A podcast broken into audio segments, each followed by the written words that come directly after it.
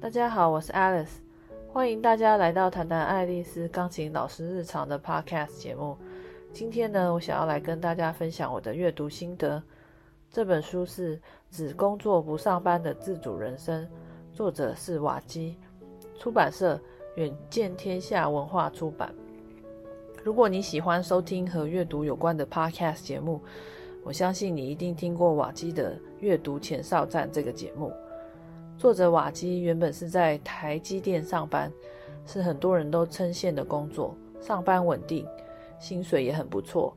但是在辛苦工作了几年之后，作者瓦基决定要改变自己，为自己打造一个梦幻的工作。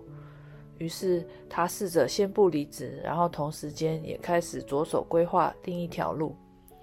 瓦基一开始是广泛的阅读了很多的书。并且细心整理书中的金句良言，然后还会针对书中对他有启发的内容进行深入的讨论。他发表了几十篇的呃文章之后呢，就开始有读者注意到了他，甚至给他留言鼓励。之后作者就一直朝这个方向去迈进，然后越做越上手。他也决定辞去台积电高薪的工作，好好的经营自己的事业。这本书带给我很多的启发，因为我目前想要做的事情和作者瓦基有一点类似。不过我自己是不会放掉钢琴教学的工作，因为我自己也是很喜欢这份工作。但是我只是想要尝试另外一份工作，来试试看我的人生是不是有其他的可能性。所以我是不会把原本教教学工作给取代的。这本书里面，作者把内容分成了五个部分。有十四个步骤，详尽叙述他所要传达的内容。在每一个步骤里面，作者还会放上行动指南，有点像是章节的总结。里面有很多的题目都很值得读者来思考。我现现在呢，会针对书中的这些部分，挑出一些我觉得很值得和大家分享的地方。作者在第一部分画出专属你的人生地图中提到了。如果你对于将来的工作方向很迷茫，想要找到自己的梦梦想工作的话，你要先认识自己，透过一些自问自答来了解自己真正想要的是什么。他在书中举例，以下这几个问题都是很好的自我了解的自问自答，认识自己的第一步。重新回想儿时的兴趣，里面的问题是：一、二十岁之前你最热爱的事情是什么？二，你做哪些事情时总是乐在其中？三，你在做哪些事情时感觉时间飞快流逝呢？再来就是认识自己的第二步，从角色身份找出职业方向。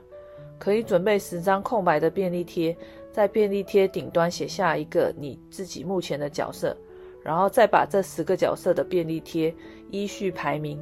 这样可以帮助你厘清目前哪一个角色对你来说是很重要的，你很喜欢做的事情。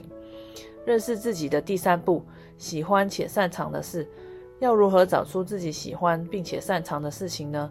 作者也给了几个问题，让读者可以自问自答：一、列出令你印象深刻的人生大事；二、找出得意的事，是因为哪些专长与能力。我觉得作者提出来的这些问题都很切入重点。如果你一直对于现在的工作都提不起起劲来，很想要换工作，但又找不到方向，可以试试问自己以上这些问题。作者还提到了美国前总统夫人蜜雪儿·欧巴马在他自己的书《成也成为这样的我》里面所说的：“如果你不先站出来定义自己，很快的别人会用很不精确的定义为你代劳。”主动定义自己的人生，才是真正有趣的地方。在第二个部分，先想象终点，才能规划路径。在很多的自我成长还有时间管理的书籍里面，都有提到这个概念。我们要以终为始。作者提到了管理学大师史蒂芬·科维在他自己的著作《与成功有约》中有提到，他鼓励大家去想象自己的葬礼，在你人生最后被盖棺论定时。别人会怎么评论你？我觉得这个是一个非常好的终极目标。我们要想想自己未来想要成为什么样的人，是我们人生最终的方向。我从作者提到的这一段得到了蛮多的启发。以我自己为例，我自己的本业是钢琴老师，我希望将来学生长大后回想起他们以前跟我上过的钢琴课都是愉快的，是有学到东西的。所以每次上课的时候，我都尽量想办法的帮助我的学生，让他们有所进步，还有对学生有耐心和爱心，让他们感受到老师上课的用心。有些人会问，但是人生这么长，我们要怎么样才能够做到以终为始？作者建议我们可以用十年的计划，还有两年两年封面故事来做规划。譬如说，我们可以先制定十年后我们会成为什么样的人。把清单列出来。两年封面故事是我们假设两年后会有媒体采访我们，那你会用什么样的故事或是角色来接受采访呢？作者在第二部分还提到了商业模式。如果有收听前几集我的阅读分享，由日本钢琴教室咨询专家藤拓宏所写的《钢琴教室成功经营》的系列书籍，他在里面也提到了很多经营教室。如果想要成功的话，必须套用商业模式。作者提出了商业模式图的九个构成要素，我觉得很值得大家来做参考。我们可以列出以下这几点：第一个，目标客群；二，价值主张；三，运作通路；四，客户关系；五，收益流；六，关键资资源；七，关键活动；八，关键合作伙伴；九。成本结构，作者还总结了心得：使用商业模式的心态，就是要聚焦在真正重要的事情上面，并妥善运用自己和别人的资源。结合我前几集分享的教钢琴教室经营系列书籍，还有这本只上只工作不上班的书，让我体会了商业模式的重要。虽然说我是自己独立工作的钢琴老师，但是如果能够有效的运用商业模式，我相信一定会让我自己的工作在执行起来会更加的如虎添翼。接下来，作者还提到了微型目标，他甚至引用了近年来很畅销的一本书《原子习惯》中作者詹姆斯·克利尔所提到的方法。每天成就一点点事情，长久持续下来，也能结成很大的成果。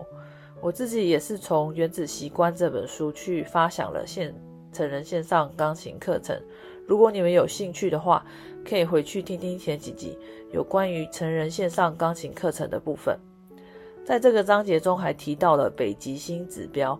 什么叫做北极星指标？这是许多戏骨创业家拿来使用的名词。意思是一家企业唯一重要的指标，指引着全体上下全部朝同一个方向迈进。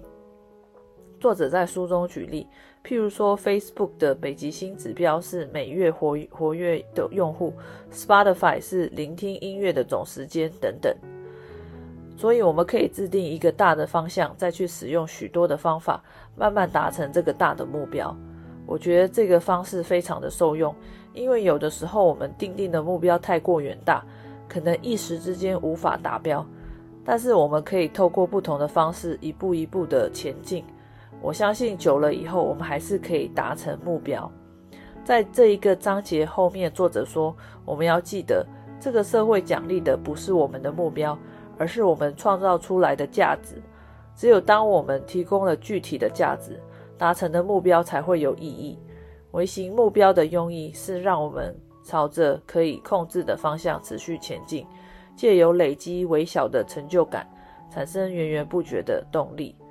呃，因为这本书呃篇幅过长，所以我会把它拆成两个部分。那我们就下一集再跟大家分享。谢谢大家。